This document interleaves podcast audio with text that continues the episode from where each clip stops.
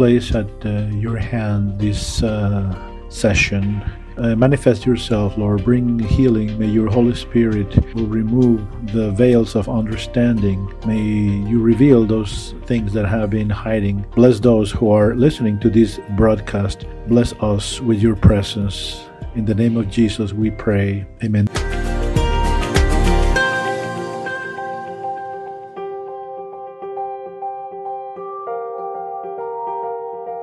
This is the fourth session on um, this workshop of emotional healing. A very important area, the soul, where we have the willpower, the thoughts, and we talk about in the first session that what uh, the Lord is doing in the restoration process that He is doing involves all areas of our being. It's not just our soul, which the Lord came to rescue from eternal destruction, but also not just our body that is going to be resur- resurrected when He comes, but also our soul. And our soul, it's an area. When we talk about restoration, it starts now. When you um, are a Christian, that starts right away um, to conquer the promised land, it's similar to that conquering of our soul, where you have to remove all of the old inhabitants and then heal and restore and reform your thinking, your habits, and to find those wounds in that are in the heart. And we mentioned that the quality of life that is experienced because God is promising life in abundance, but this also is depending upon the level of conquest. How much have you conquered? Uh, how much have you conquered your heart and you have removed those things that were there hiding and hurting you? So, the second session we mentioned and uh, we talk about the definition of wounds. What are wounds? We mentioned that those are uh, deposits of pain, negative feelings stored in the heart, and we mentioned that the proper place for uh, casting that those pains is precisely in God. So we said that negative feelings are similar to what? Do you remember what we said in the prior session? We mentioned it's like trash. It's actually radioactive material, something that destroys you, that causes uh, cancer. So that's ex- the same what happens with wounds. We also talk about the anatomy of a wound. What are the uh, characteristics of a wound? And that is very similar to a physical injury. Comes with uh, pain, the uh, sensitivity is uh, increased. We have hypersensitivity. Any um, rubbing, it's like uh, uh, very touchy, even though you don't have the intention of harming. But we saw the anatomy of the wound and we talk about what was the original design. We saw that on session two and three. What was the original design? And in the original design, um, God didn't think that we were going to be needing a uh, workshop. Why? Because they are so expensive, right? That's right. It should be a natural process that we don't need to go to an emotional healing workshop, that we just run to daddy and we'll get our healing. But um, the uh, situation nowadays, it's so um, out of order that we need to learn those um, processes to learn the most basic things about uh, being uh, human beings, and that's because of the separation of uh, mankind from God. And because of that, we don't know where to go. We didn't go to God to cast out our pains and our suffering, but we, since we didn't have that communion with God, not only you didn't have a place to deposit your pains, but also you had your emotional cup empty. Remember? And we mentioned that this uh, emotional cup, remember the uh, the needs that we talk about: security, acceptance, to be valued, the uh, sense of uh, transcending. And those are uh, needs that we all are born with, and we call those uh, deep needs because people are not even aware of them. We move based on that. I have the need of being uh, valued. Well, we are not thinking about that, but yet we do. People we're not looking really after physical uh, conditions with better status, money. Why? Because there are emotional needs that need to be satisfied by means of those uh, position, power, and money. And because of that empty cup that we have, because of the separation we have experienced from God, then the mankind has uh, turned selfish, and a selfish man is motivated by his her emptiness. I need someone to fill me up, so I need someone to fill me up. Versus the motivation that someone that is operating out of love or because he already has the cup full, out of his plenty, his uh, fullness, we can take grace from the Lord Jesus. So with the Spirit of God we can get all of our needs uh, covered and supplied sufficiently. But in our uh, childhood years, those responsible for supplying for our emotional needs are who? Yes, our parents. And how did we all do? I don't know you, but to me, it was really, really rough because uh, parents do not have the manual of parents. They don't have the knowledge as to what a little one needs. And we think it's food is all the little one needs, and that's it.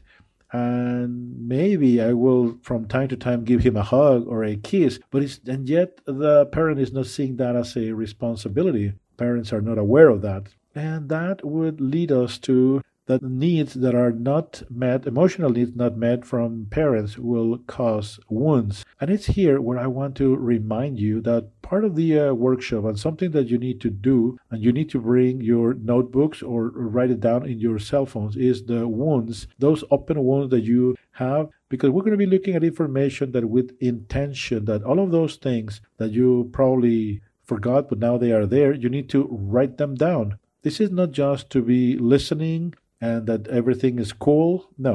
If you know them already and you uh, have them there in your memory, you need to write it down because we're going to be praying about all of those. We talk about that way for satisfying emotional needs is that we had uh, several ways for doing that. One was uh, physical contact showing affection. Remember? How did that go? Your parents were huggers, uh, kissers? Well, lack of that aspect will cause wounds. If you didn't have a parent or a mom or dad who was a hugger or a kisser, then write it down because we will be looking at that. The one that impacts the most typically is dads. Yes, and that for those, for uh, you guys, men that are here, please pay attention because if you didn't have uh, affection, uh, contact, if uh, to the contrary, you had uh, beatings or uh, severe spankings, write it down because those are triggers for wounds.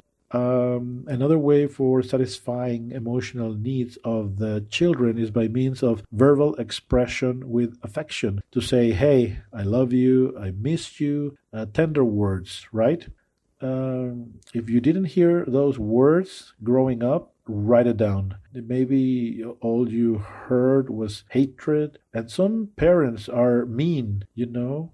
Some parents say to the kids, "Oh, I was so happy until you were born." Think about that. I I am responsible for my dad not being happy anymore, and th- that hurts. So, how your parents were? What are the uh, words that they express? Were they loving? Were they tender? If not, then write it down. Another need is how child satisfies uh, emotional needs from the parents is with words of praise and affirmation. And that is uh, how the, the kid is molding his thinking from the words coming from parents, siblings, uh, relatives. So, words of encouragement and praise, something good that you have, that you have done.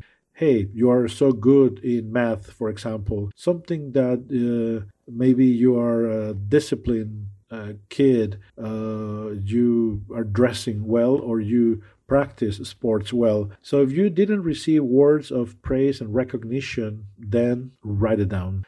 Sometimes you receive it from you did receive it from mom, but not from dad, or vice versa. Well, write it down. If you didn't receive anything, write it down.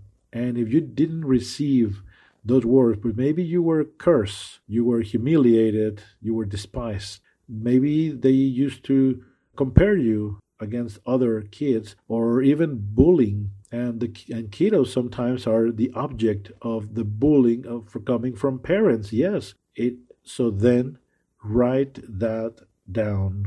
My it was not my parents it was my brothers or my sister well write it down as well. The description of a, uh, a special type of future for down the road. Well my parents never told me that i was going to be doing something important or I was going to um, get married or with a blessing. If that was not there, then write it down. And maybe there were also negative declarations about your future. Well, you're going to be good for nothing, or you're going to uh, fail in your marriage, or you're going to be a loser. If you heard those words, loser, failure, uh, then write them down because those are cracks that are in your heart. Another uh, need uh, to satisfy those emotional needs is by means of having fellowship, good fellowship. Is that sense of belonging because someone is dedicating time to you. It's one of the ways in which you feel that you are valuable. And someone is dedicating time to be with you. You are valuable and they love you. They want to be with you. They want to spend time with you. This is a summary. I'm moving fast here. We have already seen the Bible verses that are in correlation with this. That fellowship, that sense of belonging. Some kiddos had uh, loving fathers and yet absent. Why? Because dad was working all the time or circumstances um, foreign to them and they were just not there. Remember uh, talking to one of the girls that we were ministering to her. Uh, she said, "Oh, I love my dad. He was very loving, a love, very loving man." But then she remembered that she always felt his absence. She was pretty much always alone. Mom was working and dad will go on a trip one or two, maybe three months. So he was absent.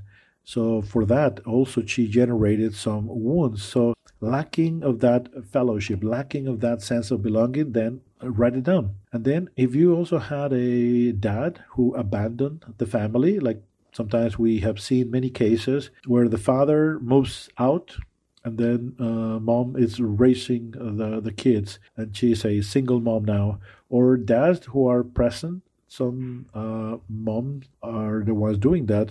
Uh, sometimes it's the the mother the one that uh, says bye. If that's your situation, then write it down. Or maybe we have uh, parents who are there, they are present, but yet they are not dedicating enough time to be with them in quality time, and the time is just not there However, they do have time for their friends, for going out with their with others, but yet they don't have time to spend it with you.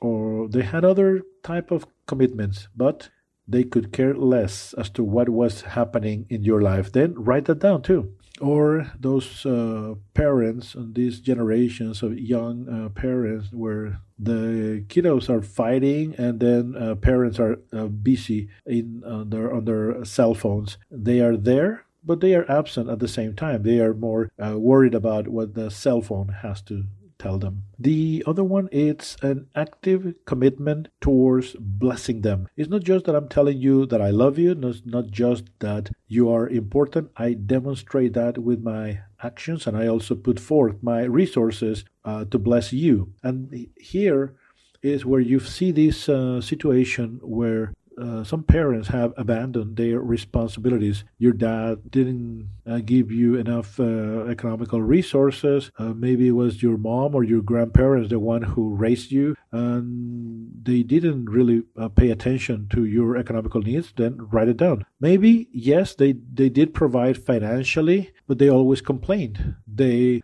Uh, led you to be feeling like if you were a burden. So, if that was your case, then write it down. Or maybe they were very stingy, or they made you feel that you were not important enough, or you always receive the leftovers. And some parents are like, sure, I'll I'll give this until you're gone. And sometimes, sure, there's the time. If the kid has is 35 or 40 years old, yeah, sure. Then sure, if uh, he gets hurt, well, he gets hurt. But if he's, he's uh, 35 or 40 years old, is his time to go. But I'm talking about, uh, of course, those who are lesser of lesser age. But if that happened to you, then write write them down. The other one we talked about was discipline. We did mention in the prior session that a lack of discipline, kids are not perceiving that as loving parents. No, it's abandonment. Abandonment because they are not willing to discipline me.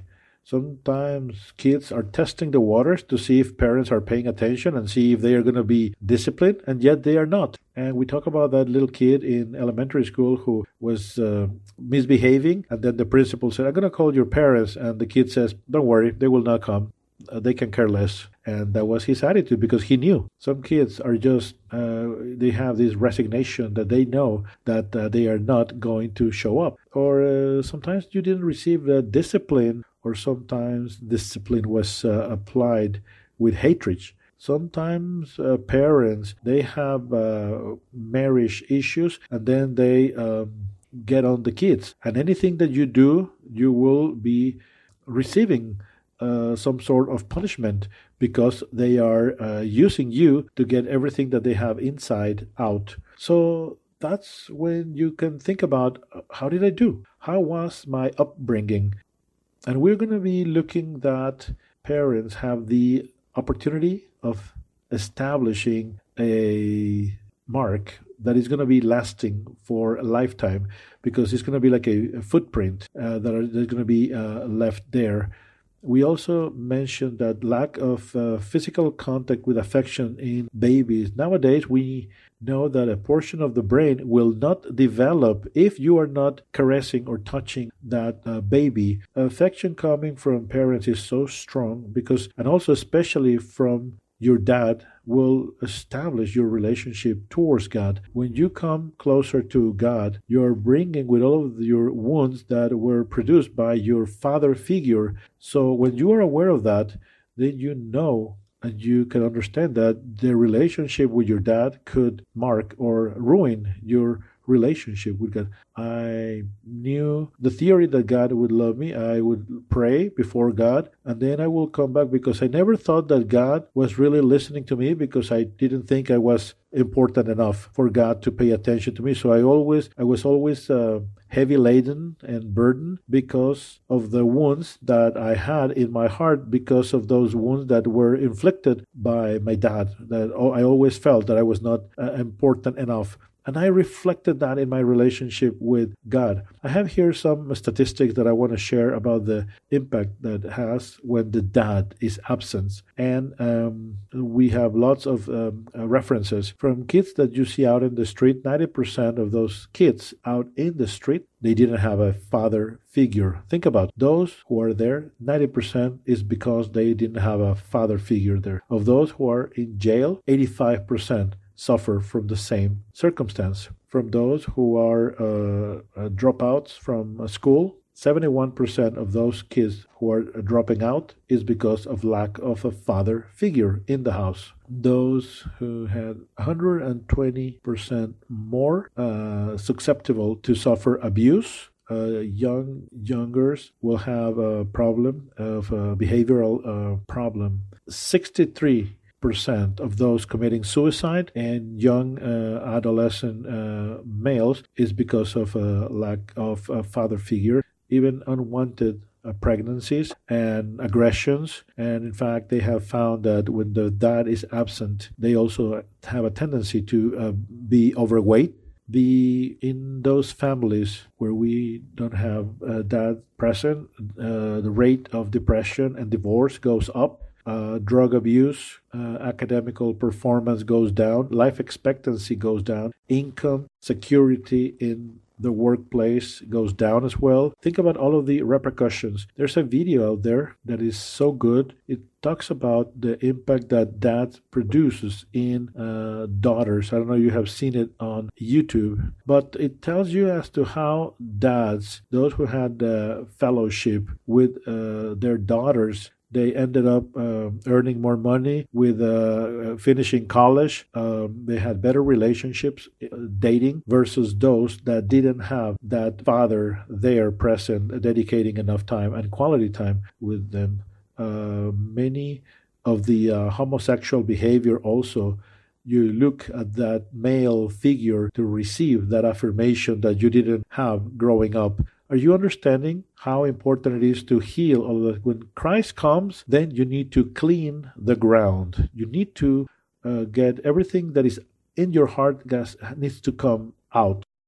I've been in circumstances where I had this uh, friend in the university where this friend of mine, she was so needy, and I, I would present her with a loving father, and she will say, But I cannot believe in a loving father, she said, because my conception of God is more like in the Hindi religion, that is more like an energy. But I would, I, I would like to believe in your God, and yet I can't. And, I, and then I asked her, Tell me, how was your relationship with your father, with your dad?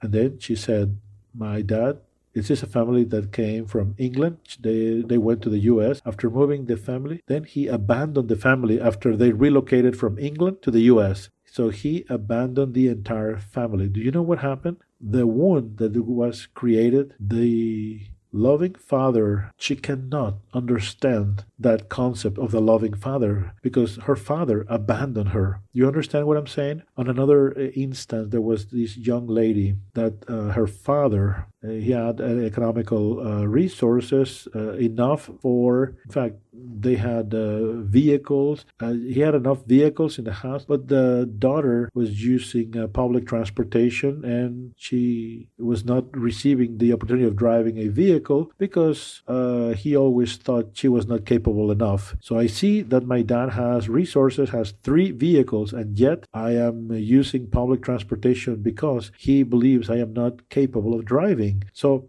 that is abuse. You're not loved. That's how you feel. And then she will get married and what do you think that person is going to give to her? Well, the same type of treatment. Are you following me? And the, this is very important about the male figure. So we guys have a huge responsibility. I remember a friend of mine used to say, she will tell me and yet complaining. Uh, she had a perfect boyfriend, but then she married someone that was a loser. Uh, I had this boyfriend that was so loving and he would give me flowers, but then I ended up with this jerk. He never gives me flower and he treats me as if he doesn't care. So I don't know what happened? And then I asked her, okay, ask me about your dad. Is your dad like your husband? And she's like, yes, exactly like my husband. You see? You see my point? Or the dad who uh, abuses physically the daughter. We minister to a, a woman that uh, dad will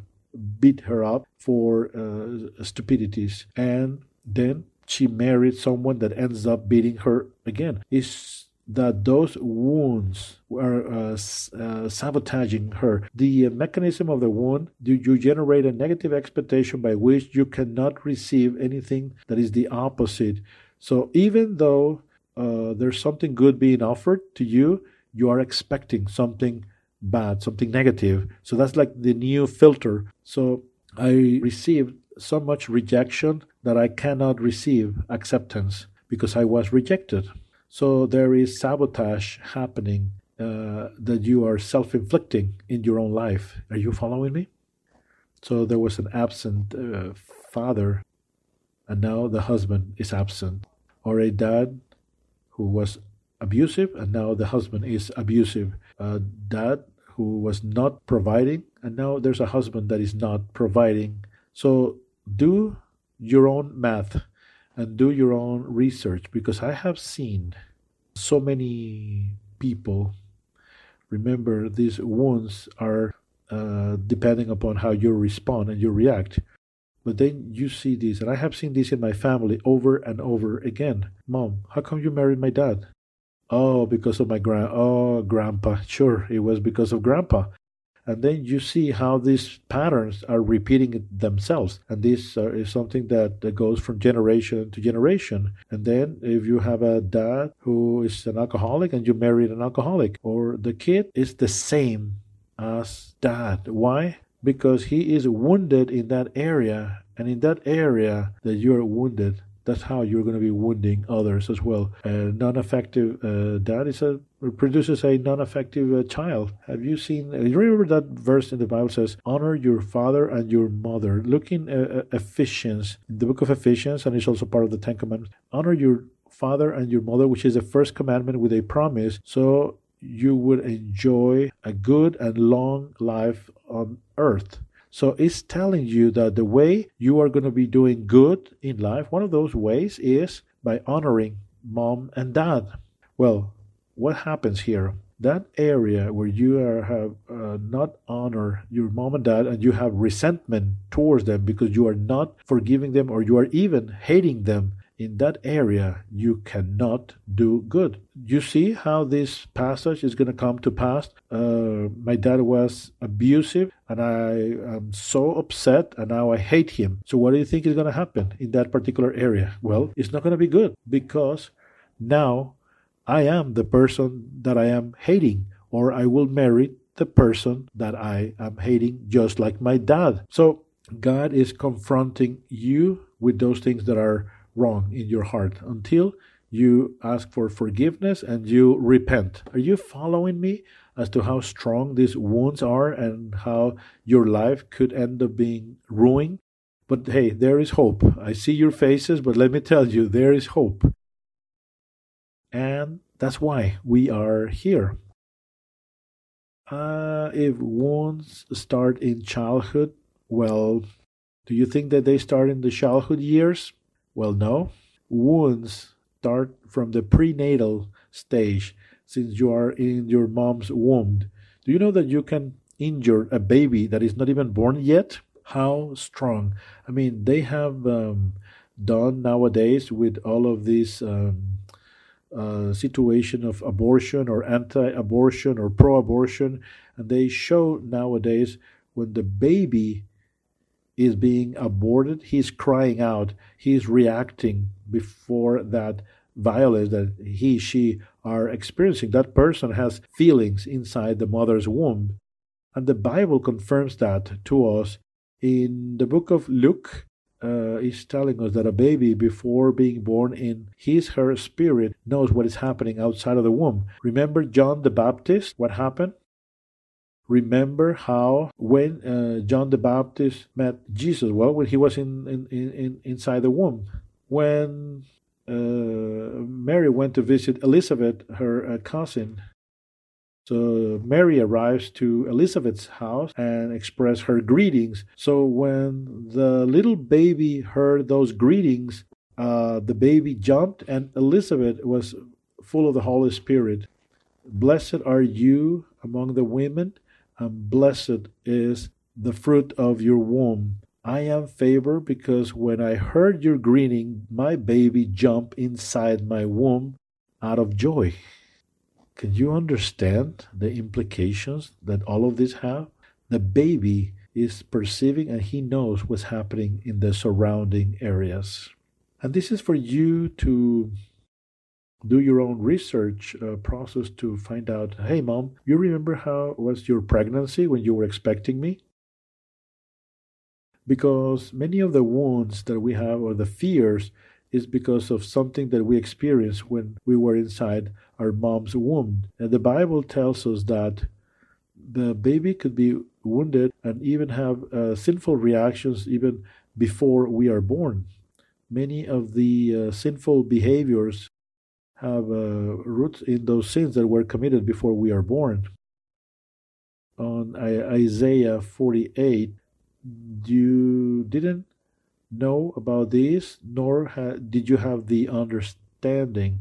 You're you're called rebellious, rebellious before you are born. That's how you were called. You could have uh, sinful reactions. Yes, in Psalm 58:3, uh, the wicked were uh, perverted before they were born and they were already strayed before uh, coming out of their mom's womb. So, yes, this happens since then. How are we going to be doing that? Well, we'll see that down the road. When we're talking about these perinatal wounds, when uh, this could happen because of traumas happening in the environment. I mean, mom was pregnant and then the husband passed away and then the baby felt the passing of dad for example, or other circumstances surrounding the uh, pregnancy. Moms that are so stressed because of the economical situation, or they were afraid that they were going to be uh, beaten up because that, that was typical in the house. Well, kids feel that, babies feel that.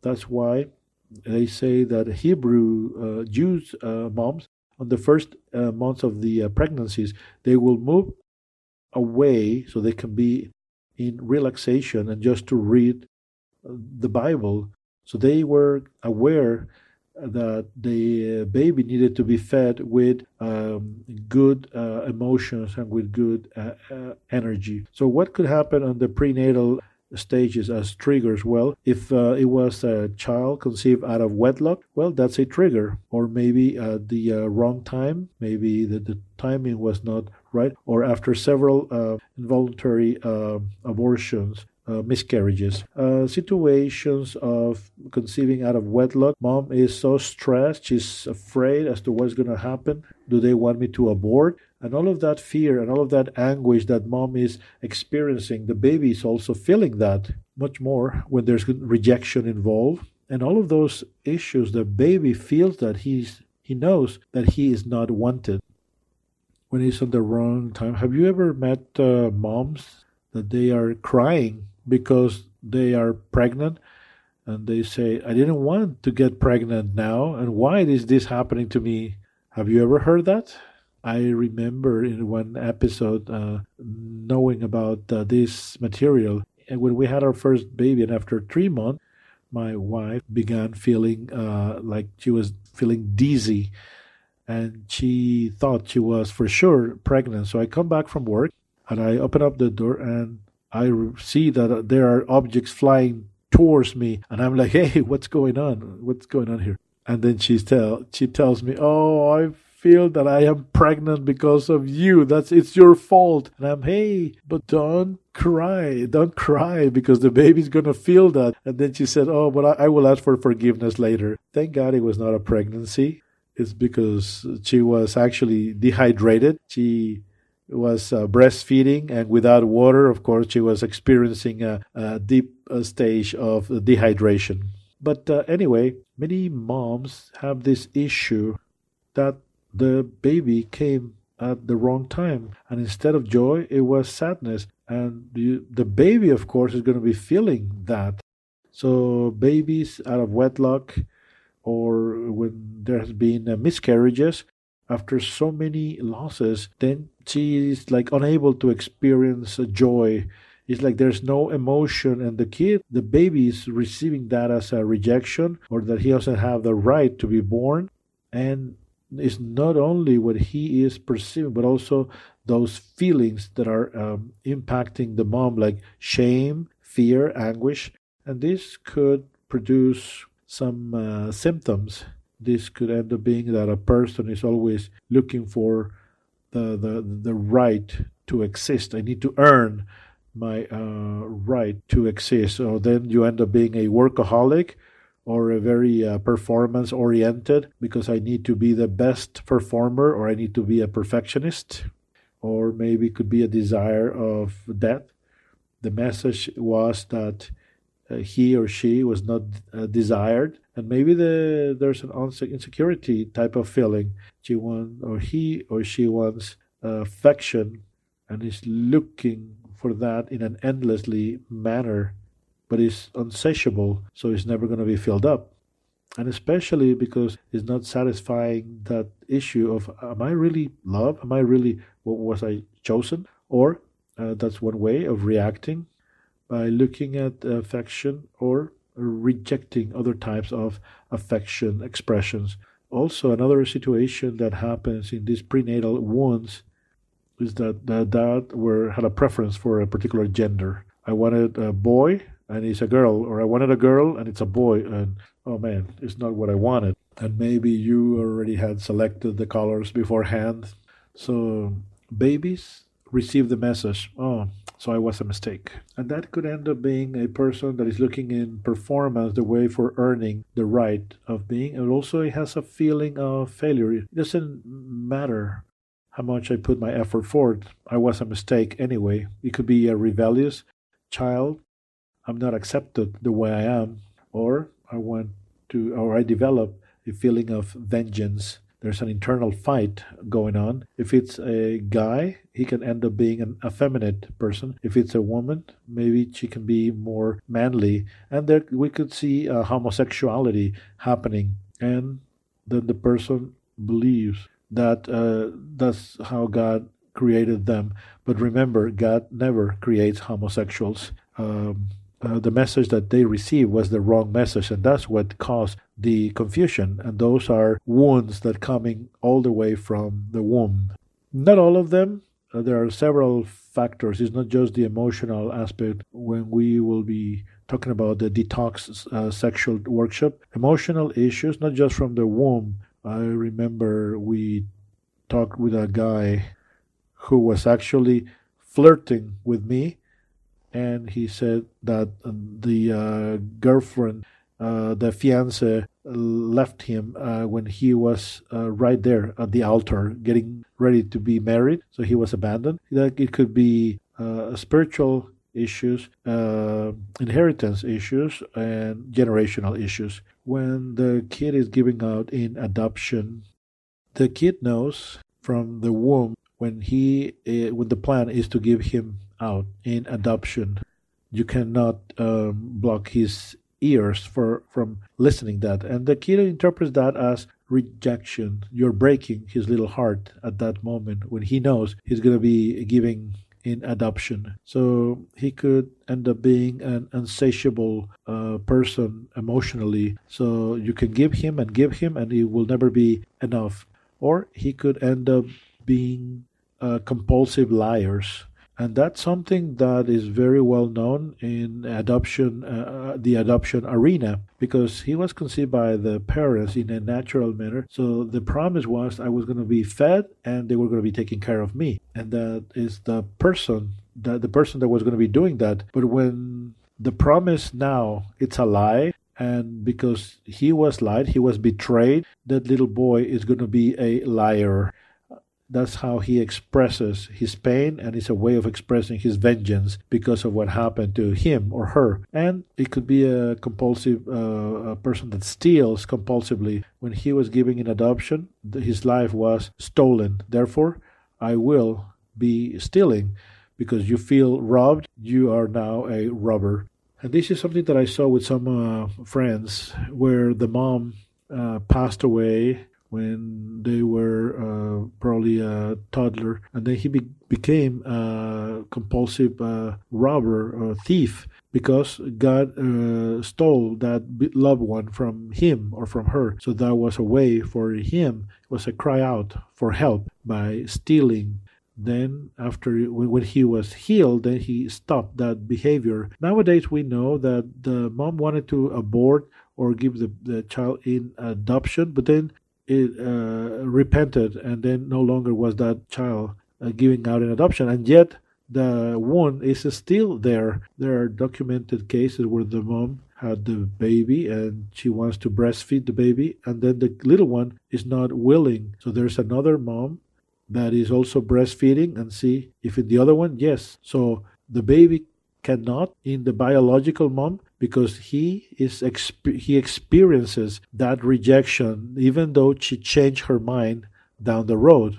Imagine just how strong this is. So the question is how was your prenatal stage in life?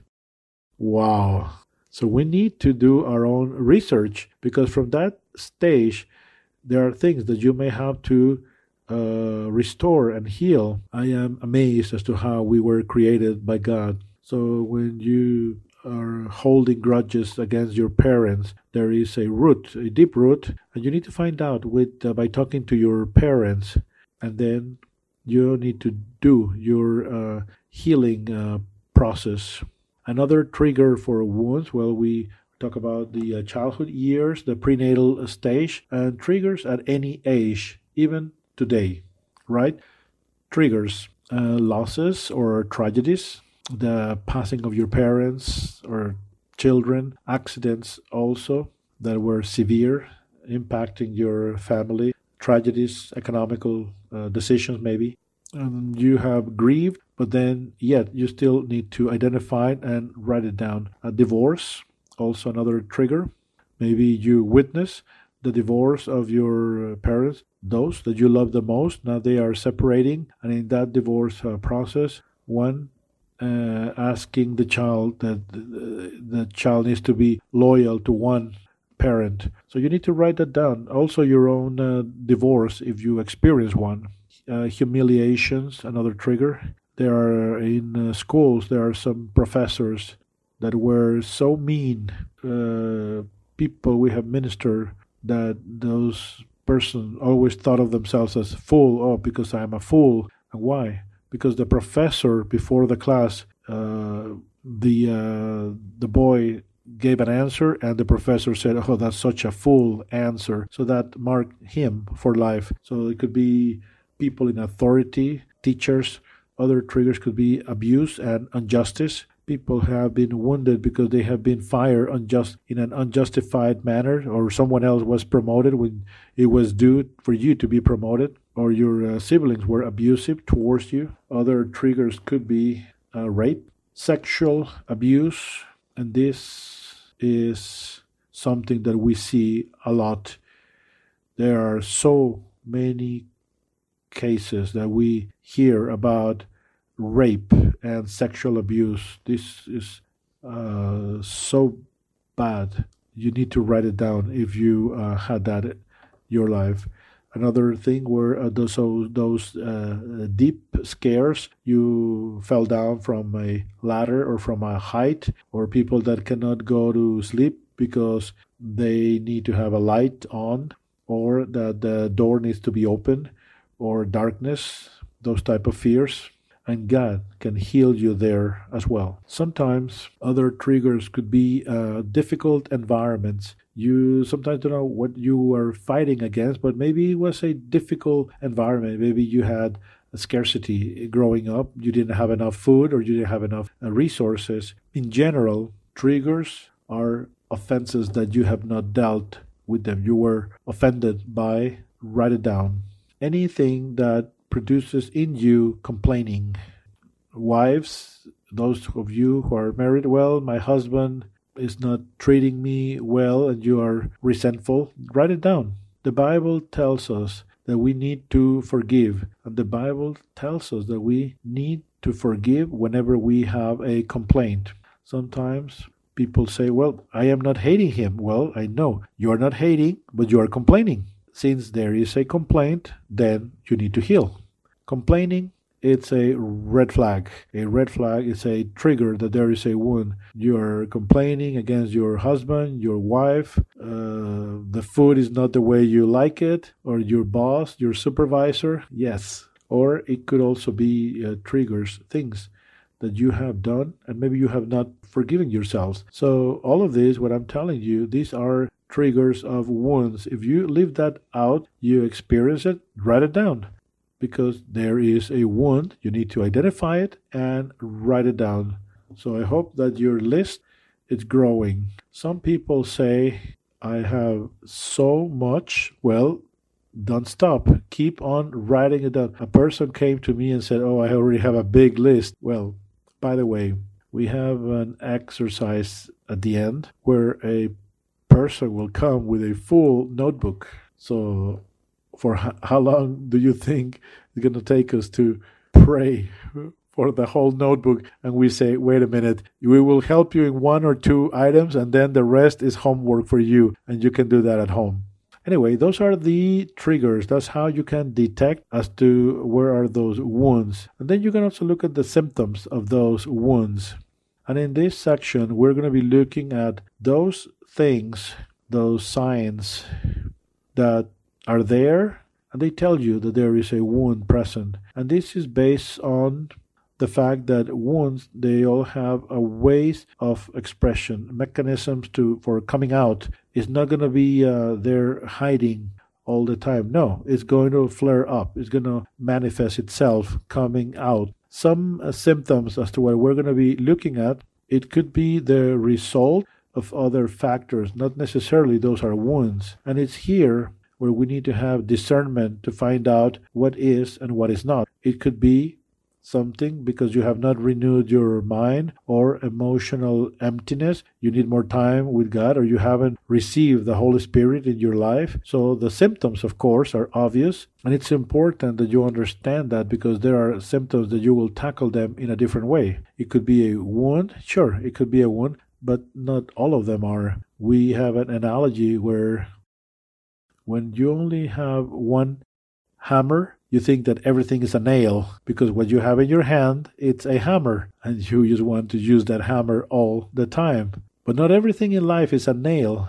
But you need to have your uh, uh, toolkit because you will have a hammer and then you also will have a screwdriver and so forth so the symptoms of wounds if you have these some things are so clear. One symptom is emotional pain.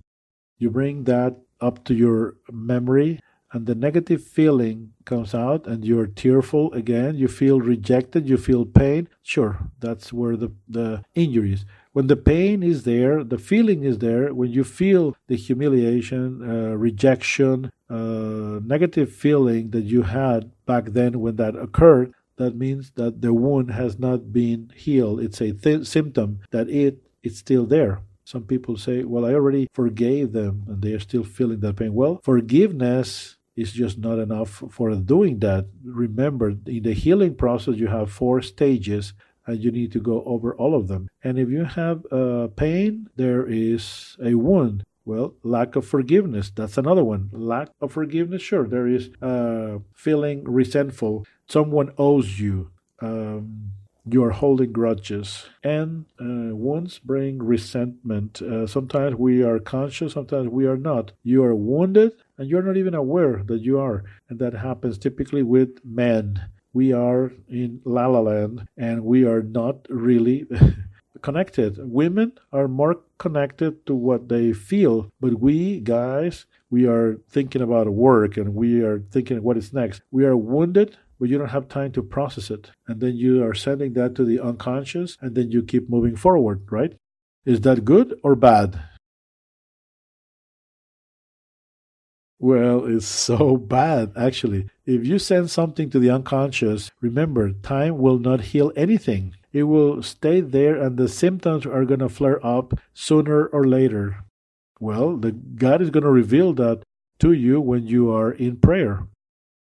And resentment is something that, once again, it could be against a loved one. I've seen people say, Oh, well, I love him. I know you love him, but what he did against you, it hurt you, and you are not forgiving. Well, you love your dad and you're still resentful, but you have not give him your forgiveness. And it could be also against God. Let me clarify this. Some people are resentful against God because God took uh, someone away and sure, you love God, you serve God, but sometimes you are resentful against God. You need you you are never to forgive God anything. You you don't have to forgive God of anything. And we'll see that in another uh, stage.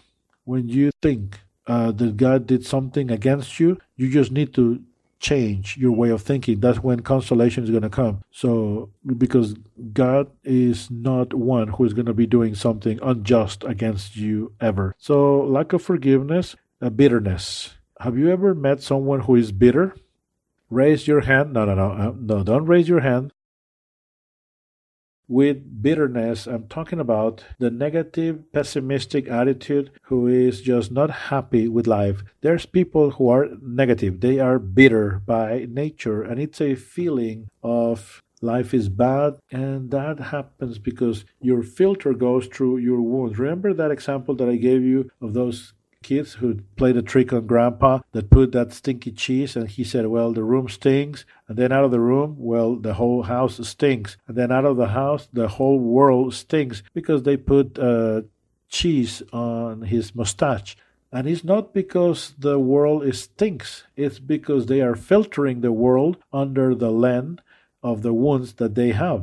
They, have a, exactly they have a stinky wound. Another uh, symptom is hypersensitivity you know, we're talking about those uh, part of the anatomy of a wound. Remember that the damaged area increases the volume of receptors, makes it more sensitive, just like an open wound. Of course, when you have an open wound, you will feel, and there's going to be a hypersensitivity there.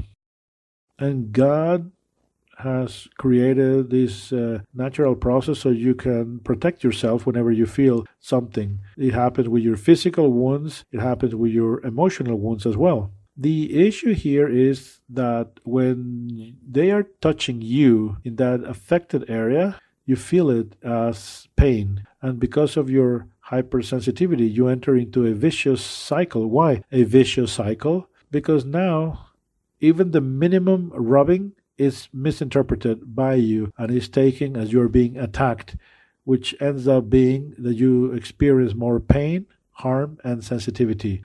I wanted to caress you, someone said, and then you are like, oh, but I'm so touchy.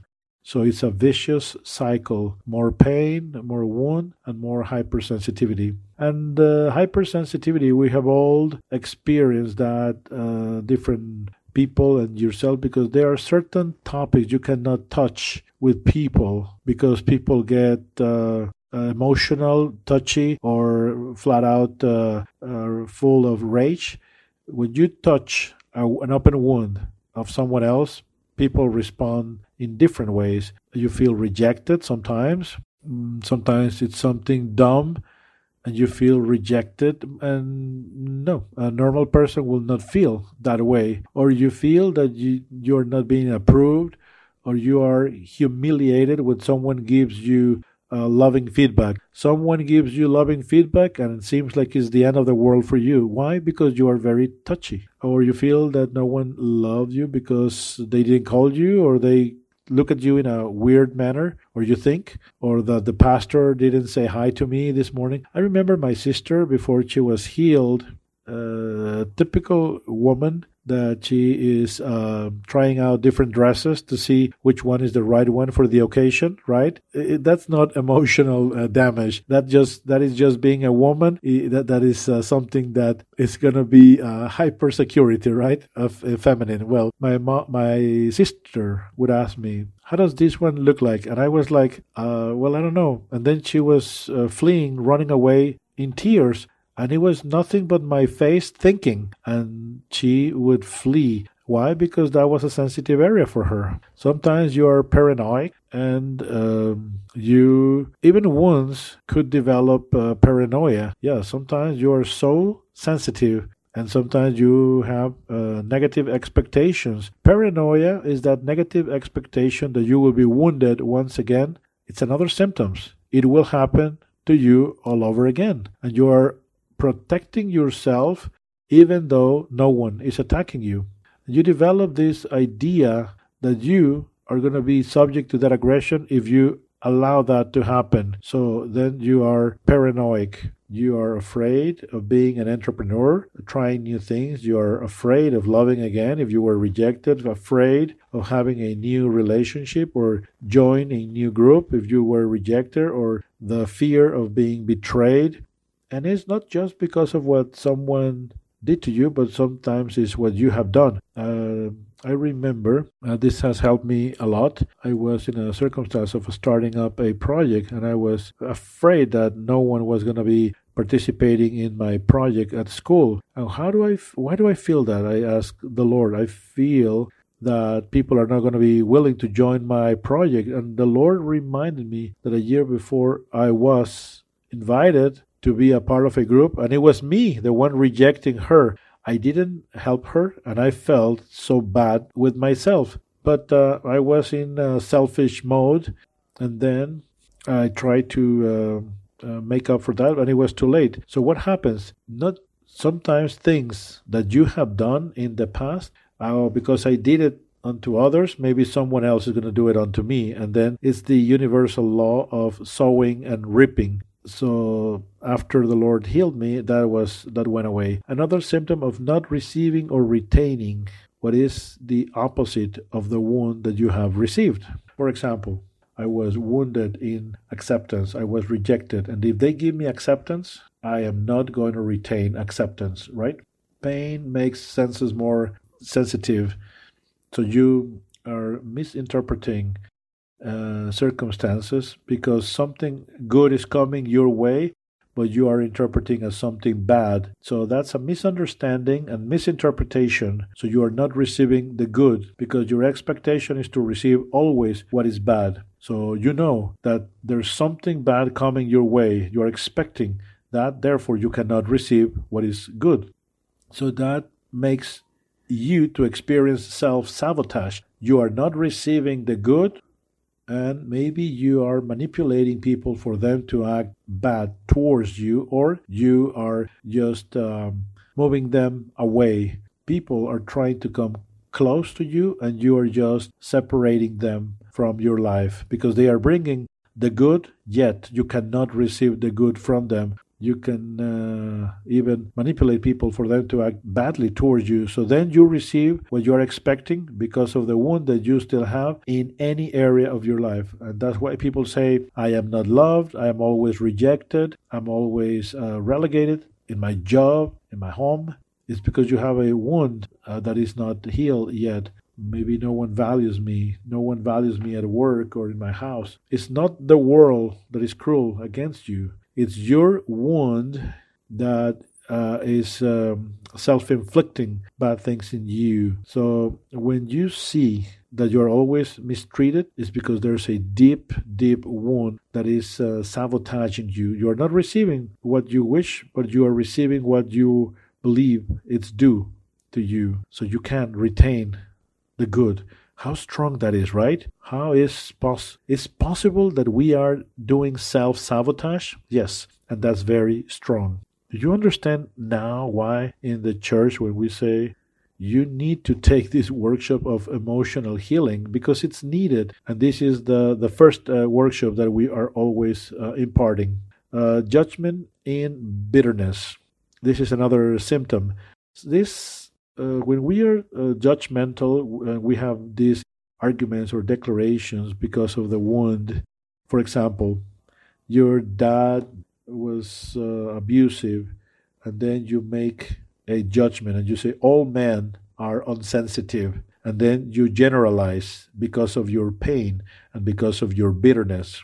I am always going to be abused because you experienced that, and now it's a generalization, and you're making a judgment.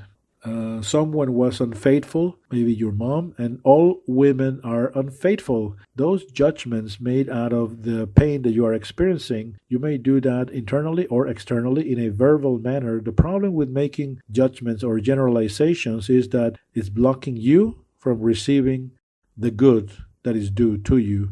You will be even further blocked and you will be receiving the judgment that you are pronouncing. Have you ever heard those uh, neuro-linguistical programming? You know what, I, what I'm talking about? That you say things and your being captures as programming and then it's going to be doing precisely that. Do you know that that works?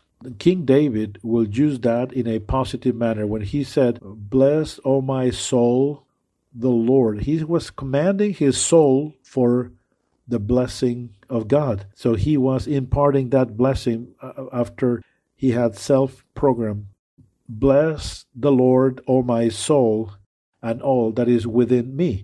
That's what David would say after he would self program his thinking. And this is uh, something that we have seen and heard. Like I remember a little girl that she saw how parents will fight all the time, and then she left the house. She was so fed up, and then she said, If this is what being an adult is. And she says i don't want to ever be an adult. She of course she developed but that episode that was real uh, her uh, breast for example never fully developed. She was a child in that manner. When she realized that judgment of bitterness that she had she uh, got healing. And being an adult her breast began to grow after she was able to deal with that Another episode happened with my wife when she was uh, a single girl. She said, I don't want to have kids. I would I, don't want to have any kids because it's going to be painful. So my wife was making declaration that she didn't want to have kids. So when Samantha was born,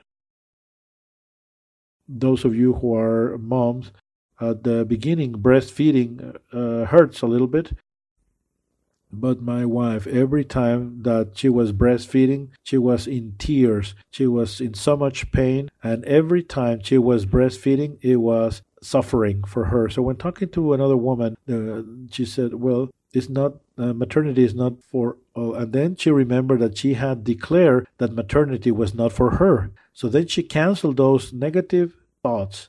And then after she was in tears on the next time she was with no pain breastfeeding uh, Samantha, and then she was okay. You understand what I'm saying here? So if there are judgments of bitterness, write them down. You remember in this episode, I told my wife when I saw her crying, and she said, Can I tell you what happened? I said, Sure, sure. And then when she told me the story, I was like, wow, because we had seen, we had already taken the, the workshop, but this was so uh, strong and very close to us, of course. Another symptom is hatred.